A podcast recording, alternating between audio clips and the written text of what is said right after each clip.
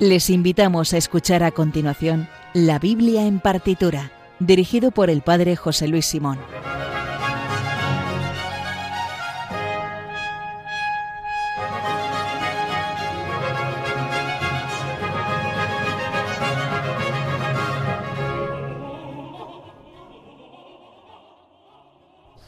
Buenas noches, pues comienza, comienza el jueves de la Ascensión, el jueves clásico de la Ascensión sería hoy, 40 días después de Pascua, aunque litúrgicamente es verdad que ya lo hemos trasladado al domingo, pero nosotros que somos muy institucionales y muy, no sé, amamos la tradición, porque esto es así, lo vamos a celebrar hoy escuchando una música maravillosa compuesta para el Día de la Ascensión, es más, fue estrenada un 19 de, de mayo, que ese día fue en el año 1735, el Día de la Ascensión.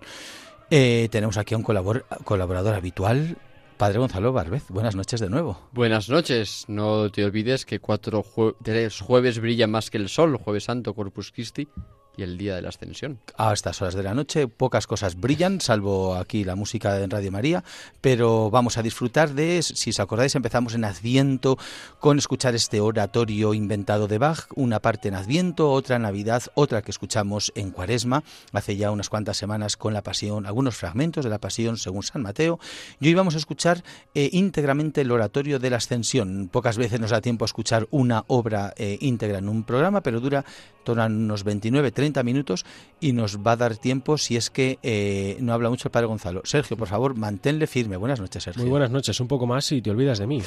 No, hombre, que, que se me pegue la lengua al paladar si me olvide de ti, Sergio, pero es que estábamos aquí.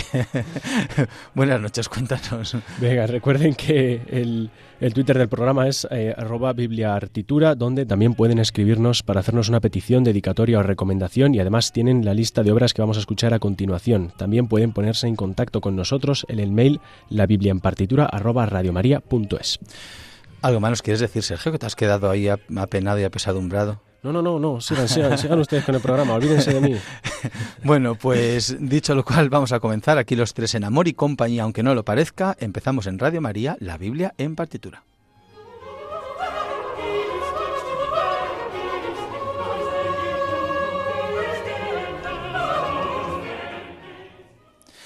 Bueno, pues entonces vamos con, como decíamos, con el oratorio de la ascensión de Juan Sebastián Bach, que nos va a ayudar a ilustrar, a entender sobre todo el texto y ver, hacer la lectura eh, eh, bíblico-teológica espiritual, el Padre Gonzalo. eh, que es solamente decir dos cosas, que eh, fue, como decía en la presentación, fue estrenado el 19 de mayo de 1735, es decir, el jueves de la ascensión de ese año, y ese año Juan Sebastián Bach compuso tres grandísimos oratorios inspirados en los textos bíblicos, por eso escuchamos aquí en la Biblia en partitura. Ese año compuso el oratorio de Navidad, cuya, eh, algunas de cuyas partes escuchamos en nuestra parte de Navidad. Eh, exactamente. También compuso el oratorio de Pascua, que es muy bonito, y eh, este el oratorio de la Ascensión. Bueno, el oratorio de la Ascensión, eh, primero, en primer lugar, fue catalogado como una cantata. De hecho, tiene el número de catálogo BWV 11, como si fuera una, una cantata más. sin embargo, en el manuscrito original de Bach ya lo titulaba como oratorio. Por tanto, en el segundo catálogo, la segunda versión de los catálogos de Bach, ya se situó dentro de los oratorios, sino dentro de las cantatas. En, realmente no es una cantata normal, puesto que eh, tiene dos partes y bueno, cuando Bach componía una cantata, una obra en dos partes, se sabía que era para una fiesta especial, una parte se escuchaba antes del sermón y otra después, como de hecho eh, la Pasión según San Mateo, que también tenía esa, esa composición, es decir, excede eh, en tiempo y en, en, en longitud, excede lo que es el, el, tiempo de una cantata habitual. estaba compuesta para un, de hecho para una fiesta importante y la mayor parte del texto, que es a lo que nos viene a ilustrar el Padre Gonzalo, está tomado literalmente de textos bíblicos y con el mismo esquema, es verdad, de las cantatas y los oratorios, es decir, recitados que normalmente eh, son las partes eh, del, del, texto del no solamente del Evangelio, sino de la Biblia en este caso, algún área que es lo que nos sirve para meditar y el coral propiamente para que toda la mm, congregación participara y en este caso un coral comienzo y al final para empezar y acabar. Ya no hablo más hoy. Así es. No, así es, no es que no vais a dejar de hablar porque eso es difícil. No, sí, sí, sino así que es, no así más. es. Oye, esto es una conjura de vosotros dos aquí contra mí. Así Soy es el- efectivamente la estructura del oratorio de la ascensión. El texto se ha tomado de los tres relatos que nos han llegado de la ascensión, tanto Lucas capítulo 29 como Marcos capítulo 16, como también el capítulo primero de los Hechos de los Apóstoles, que es el, como el segundo relato lucano de la ascensión. Y todo ello intercalado pues con, con recitativos, corales y arias, y arias que sirven para, para pues, contemplar el pasaje. Sin embargo, empieza con un coro que es un auténtico coral triunfal barroco que dice es que nos encanta esta frase que es que la tenemos que leer. Dice en su libro de Daniel Vega Cernuda que el coro inicial es una espléndida manifestación del barroco musical exaltado y exultante revestido de los ropajes de la glorificación y esplendorosa magnificencia es que no sé qué me gusta más, si el coro o la frase esta. Eso es la ascensión, es decir, Cristo inaugura la iglesia triunfante y por lo tanto no puede haber más que triunfo, ¿no? Dice así este coro. Alabad a Dios en su reino, exaltadlo en su gloria y glorificadlo en su esplendor. Tratad de semejar su alabanza cuando con todo el coro entonáis un canto en su honor. Aunque no es una cita literal, sin embargo me parece que pues uno puede entender que detrás de estas palabras pues se encuentran eh, los salmos, como por ejemplo el Salmo 150, alabad al Señor en su templo, alabadlo en su fuerte firmamento, alabadlo por sus obras magníficas, o quizás también el Salmo 47 cuando dicen Dios asciende entre aclamaciones, el Señor al son de trompetas, tocad para Dios, tocad, o también el Salmo 23, portones alzad los dinteles que se alcen las antiguas compuertas. Es todo, como nos ha dicho el padre Luis Luis, un canto de alabanza a Dios que entra en su gloria. Pues esa alabanza se hace música, música triunfante, música gloriosa, en este coro que da introducción al oratorio.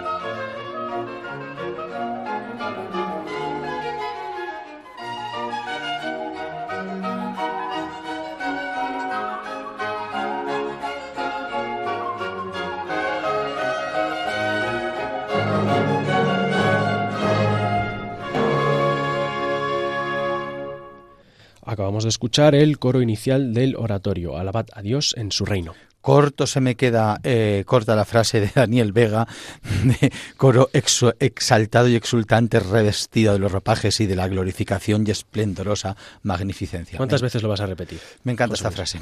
Y comienza eh, ya propiamente lo que es el recitativo del Evangelio, porque va a meditar, como decíamos antes, el, los Evangelios de la Ascensión, va a hacer una especie como de entramado de, los distintos evangelios de la ascensión. En este caso comienza con el capítulo 24 del Evangelio según San Lucas. El Señor Jesús levantó sus manos, dice el evangelista, bendijo a sus discípulos y después de bendecirlos se separó de ellos. Qué precioso es ese gesto sacerdotal de bendecir, levantar las manos y bendecir a sus discípulos. Pero sin embargo, Jesús se separa de sus discípulos y es esa separación que le lleva al bajo a cantar en el recitativo y a meditar junto con todos los creyentes que están en ese momento en la asamblea con estos versos. Ah Jesús, está tan cercana tu partida. Ah, es ya la hora de que debemos separarnos de ti. Ay, mira cómo las cálidas lágrimas ruedan por nuestras pálidas mejillas, cómo suspiramos por ti y casi hemos perdido todo consuelo. Ah, no te vayas todavía. Esa separación de Jesús, a pesar de recibir su bendición y su y todo su amor, sin embargo, esa separación, esa partida, llena el alma de los creyentes de tristeza. Es muy interesante ver cómo esta, podemos decir, tradición de la separación de Jesús, de la tristeza de los apóstoles, no es solo propia de, de Bach y podemos decir del pietismo protestante, porque también está presente en por ejemplo, en el siglo de oro español. Hay una oda de Fray Luis de León a la ascensión que se llama, que incluso ha pasado a nuestra liturgia, se lee en las vísperas, en la liturgia de las horas de nuestra liturgia de la ascensión, que dice así, fijaos la similitud con el texto, con el texto al que pone música Bach, y dejas, pastor santo, tu grey en este valle hondo, oscuro, en soledad y llanto, y tú rompiendo el puro aire te vas al inmortal seguro. Los antes vinadados y los ahora tristes y afligidos, a tus pechos criados, de ti desposeídos, ¿a dónde volverán ya sus sentidos? ¿Qué mirarán los ojos que vieron de tu rostro la hermosura? ¿Que no les sea enojos? ¿Quién gustó tu dulzura? ¿Que no tendrá por llanto y amargura? ¿Y a este mar turbado quién le pondrá ya freno? ¿Quién concierto al fiero viento airado estando tú encubierto? ¿Qué norte guiará la nave al puerto? ¡Ay, nube envidiosa! Aun de este breve gozo que te quejas, ¿dónde vas presurosa? Cuán rica tú te alejas, cuán pobres y cuán ciegos ahí nos dejas. Bueno, hay semejanzas entre el mundo protestante y el mundo católico. Ya se ve que aquí podemos encontrar una vena ecuménica. Y después continúa el, este oratorio con un aria que habla de ese deseo, incluso con, con, frases que parecen sacadas del cantar de los cantares. Ah, quédate, amada mía, Ah, no me abandones tan pronto. Tu adiós y tu premura partida me dan el mayor dolor.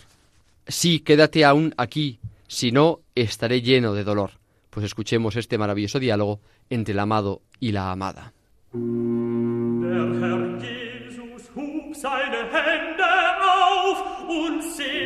da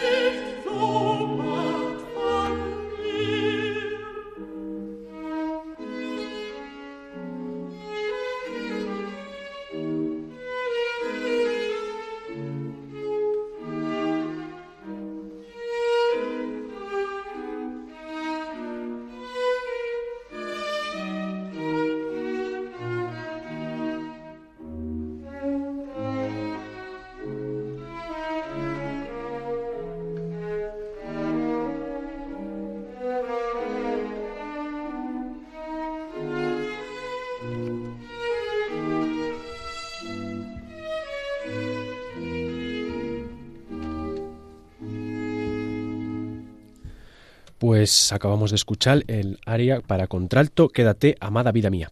que dura casi lo aconsejado ahora que dure una homilía, casi siete minutos. Alguna vez le hemos dado más este dato, pero es que en sí mismo, eh, en, este oratorio, hay, en las dos partes, hay un aria en la primera parte que es esta y otra en la segunda parte. Y son tan, tiene tanta longitud porque la idea era precisamente meditar el, el texto. Se, re- se lee el texto, se recita, pero después hay un momento para interiorizar. Entonces, en vez de en silencio, pues hacía contemplando musicalmente, por ejemplo, esta aria, que por eso es tan larga y se repite de nuevo el texto, vuelve una y otra vez. En el fondo, en el fondo es un concepto de lección divina. Claro, eso es, o sea, meditar sobre el texto.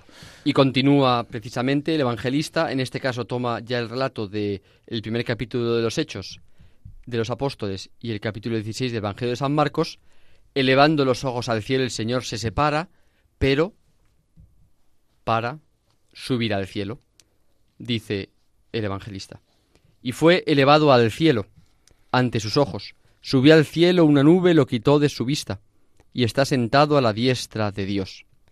Y todo ello queda culminado esta primera parte del oratorio de la ascensión con una coral que exalta precisamente esa gloria y poder de Cristo que recibe el reino de su Padre y al que adoran, al que sirven los ángeles, los príncipes y los reyes, llega a decir el aire, el agua, el fuego, la tierra, es decir, todo lo que existe, los cielos y la tierra, todo le está sometido a Cristo Rey. Dice así la coral. Ahora todo te está sujeto excepto tú mismo, y los ángeles continuamente acuden a servirte. Los príncipes vienen en camino y te estarán con gusto sometidos. Aire, agua, fuego y tierra están a tu servicio. Escuchemos esta glorificación de Cristo, Rey sobre todos los reyes.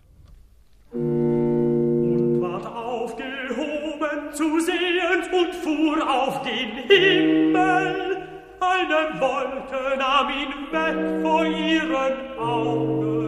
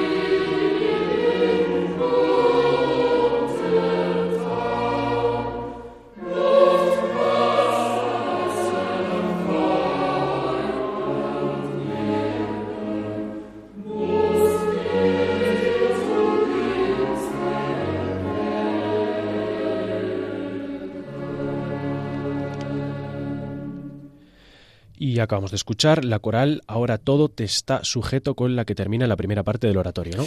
Eso es, y vamos ahora con la segunda parte, la que se escucharía después del sermón. Sigue el mismo esquema de recitados, dos recitados tiene ahora. eh, después en la parte central de esta parte tiene también un aria y acabaremos también con un coral. Eh, los textos, ¿qué es lo que nos cuentan, Padre Gonzalo? Pues continúa esa lectura meditada del evangelio, del, del evangelio y de los hechos, en este caso de los hechos de los apóstoles. Re- Relata el evangelista, cuando lo vieron subir al cielo, los apóstoles, se entiende. Mirad, aparecieron ante ellos dos hombres con vestiduras blancas que les dijeron: Dos hombres, hombres de Galilea, ¿qué hacéis mirando al cielo? Este Jesús que ante vosotros fue llevado al cielo vendrá, así como lo habéis visto subir al cielo. Y un recitativo del contralto precisamente anima al alma creyente a pedir, a suplicar, a desear la venida gloriosa de Cristo. La segunda venida, igual que Cristo marchó al cielo, vendrá con gloria y majestad, como decimos en el credo, a juzgar a vivos y muertos. Así ven pronto, y borra de mí de mi faz la tristeza, sino cada instante me será odioso y me parecerán años. Fijaos cómo, a lo largo de este oratorio, esa tristeza inicial por la separación de Cristo, a través de la meditación y la contemplación, se va transformando progresivamente en una alegría, porque Cristo, aunque se ha marchado, está presente entre nosotros. No solo volverá con gloria, sino que se ha quedado también en su iglesia.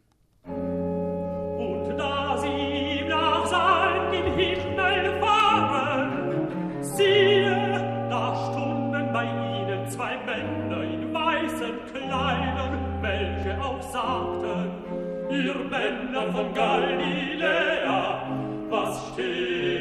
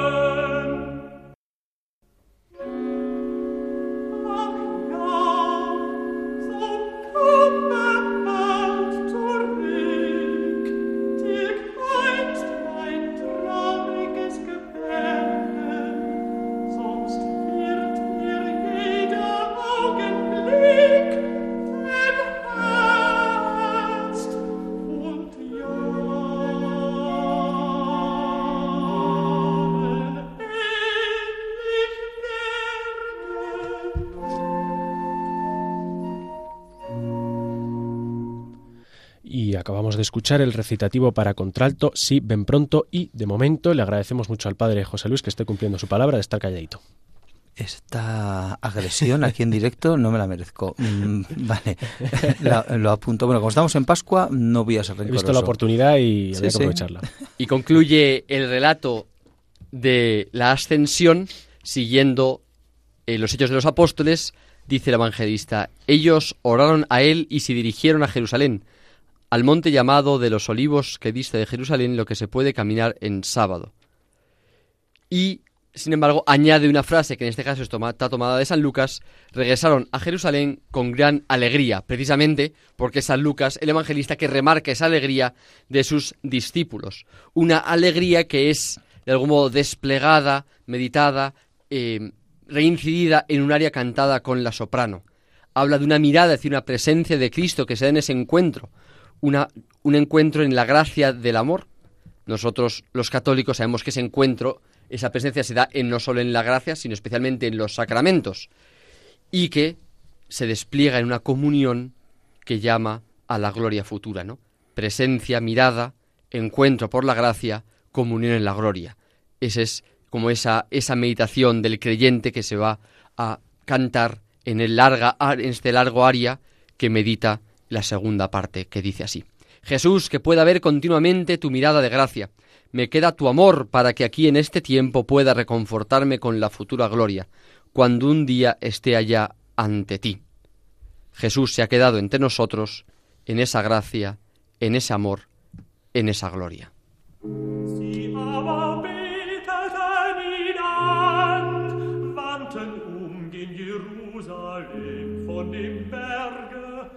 Da heißet der Ölberg, welcher ist nahe bei Jerusalem und liegt einen Sabbater Weg davon. Und sie kehrten wieder gen Jerusalem mit großer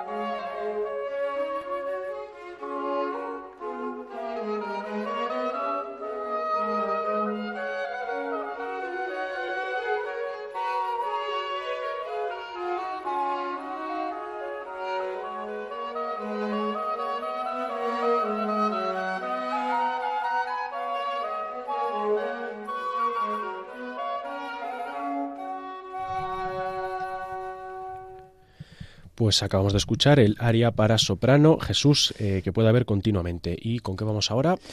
Vamos a acabar, ¿no? La última, el coral final. Todo este oratorio de la ascensión culmina con una coral pensada para cantar toda la asamblea que se abre a la esperanza, la esperanza de participar en esa gloria, en esa victoria de Cristo en el cielo. Esperamos llegar nosotros también a ese cielo. Como dice precisamente la oración colecta del día de la ascensión, la ascensión de Jesucristo ya es nuestra victoria y donde nos ha precedido nuestra cabeza, esperamos llegar también nosotros que somos su cuerpo.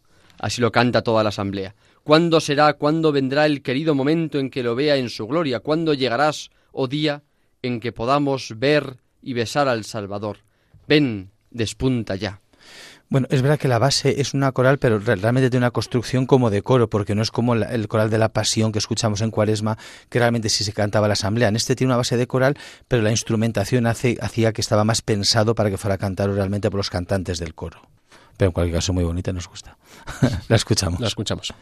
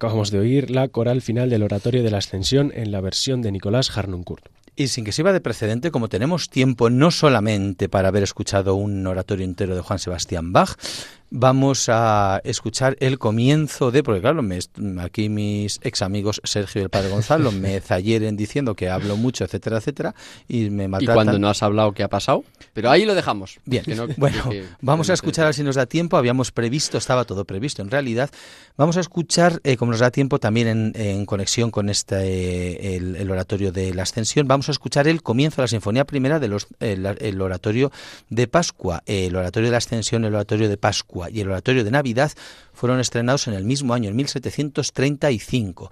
eh, año en el que, por cierto, también eh, Sergio ha buscado que también hubo un evento importante en la vida de don Juan Sebastián Bach, que fue El nacimiento de su hijo Juan... No, Johann ah, Christian Johann Bach. Christian Bach, el 5 de septiembre. O sea, que le dio tiempo exactamente a escribir tres oratorios y a reproducirse. Una cosa extraordinaria este Antes la gente no perdía el tiempo, ¿eh? Eso es. Bueno. Y el caso es que vamos a escuchar ahora del oratorio de Pascua. No nos da tiempo, evidentemente, pero sí a escuchar la sinfonía que también es muy pascual, muy rimbombante, muy solemne, muy con todos los instrumentos, una Nos gusta, sinfonía. nos gusta. Nos gusta esta música, además, muy bien con este tiempo. Vamos a escucharla, dura unos un poquito menos de cinco minutos.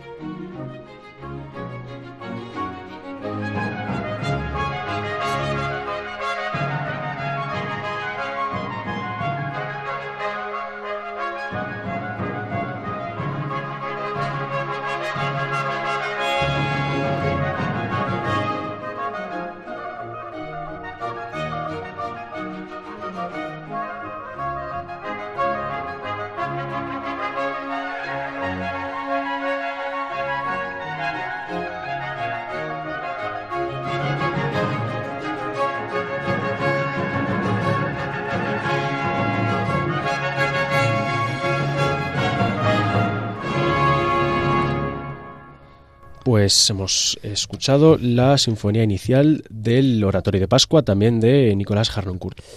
Pues muchas gracias, Padre Gonzalo. Hemos hecho un proyecto muy interesante. Le podíamos grabar, ¿no? El, el Mesías Baquiano, una cosa así, desde que empezamos allí por el Adviento, con, hemos acabado con hoy con el Oratorio de Ascensión. Ha sido muy interesante. Claro, al no ser una obra eh, pensada, digamos, lo hemos hecho ficticiamente, ¿no? Pero por ser una obra uniforme, pero es verdad que tenido su interés. Incluso hemos podido acabar porque es verdad que nos habría faltado el oratorio de Pascua, que, que también es muy interesante, pero al final nos da tiempo a poner al menos la sinfonía inicial un pequeño toque porque es verdad que serían, habría también que haber puesto algo del oratorio de Pascua, pero lo hemos conseguido, incluso está en eso. Claro, comentábamos aquí off the record, que dice aquí nuestro amigo Sergio, que, que, eh, eh, o sea, que es muy, es muy llamativo el pensar que esta, por ejemplo, esta sinfonía que acabamos de escuchar, aunque ah, yo no sé si ah, sería interesante saber cuándo ha sido la última vez que se ha interpretado. Este, este oratorio en concreto no es muy ni muy grabado ni muy interpretado en salas de conciertos, pero en cualquier caso sería interesante saber cuándo se ha interpretado en un contexto litúrgico. Igual, pues desde que lo eh, interpretó Bach en el 1735, igual no ha vuelto a sonar. Por ejemplo, esto se, se, escribió para el primer domingo de Pascua en una celebración. No sé si en alguna iglesia luterana realmente lo hacen. Claro, entiendo que es complejísimo tener todos estos timbales y trompetas y todo el mundo para pero yo creo que aquí lo escuchamos en la radio, pero no hay que olvidar que esto estuvo compuesto para, además así firmaba siempre, para mayor gloria de Dios, para el contexto litúrgico y cuánto han cambiado las cosas en muchas cosas, no sé, no sé si a mejor o a peor, para que a nos parecería extrañísimo entrar, pongamos nosotros, el día, el domingo de Pascua, y esto a modo de eh, canto, eh, música de entrada. Sería una cosa como muy apoteósica, a mí yo estaría encantado.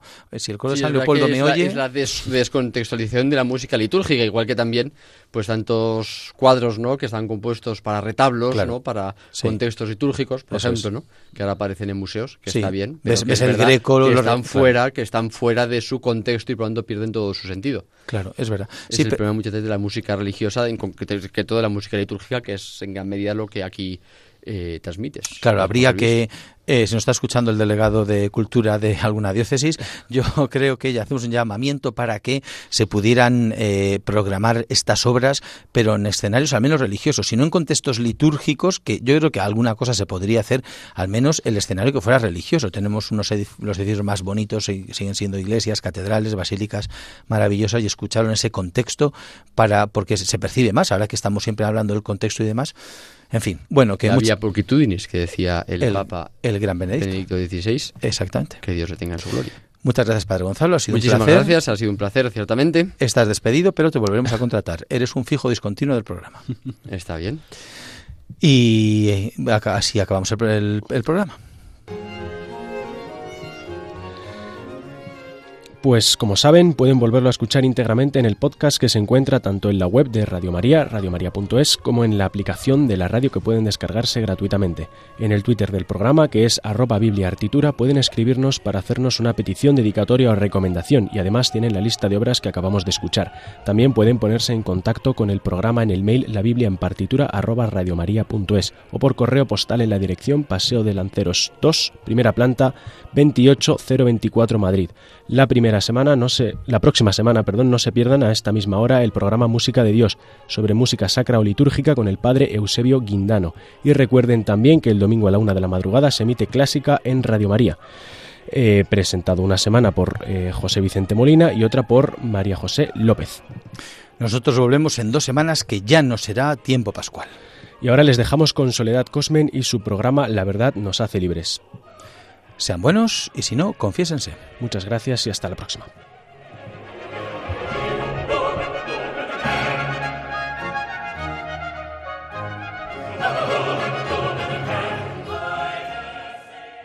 Han escuchado en Radio María La Biblia en partitura, dirigido por el Padre José Luis Simón.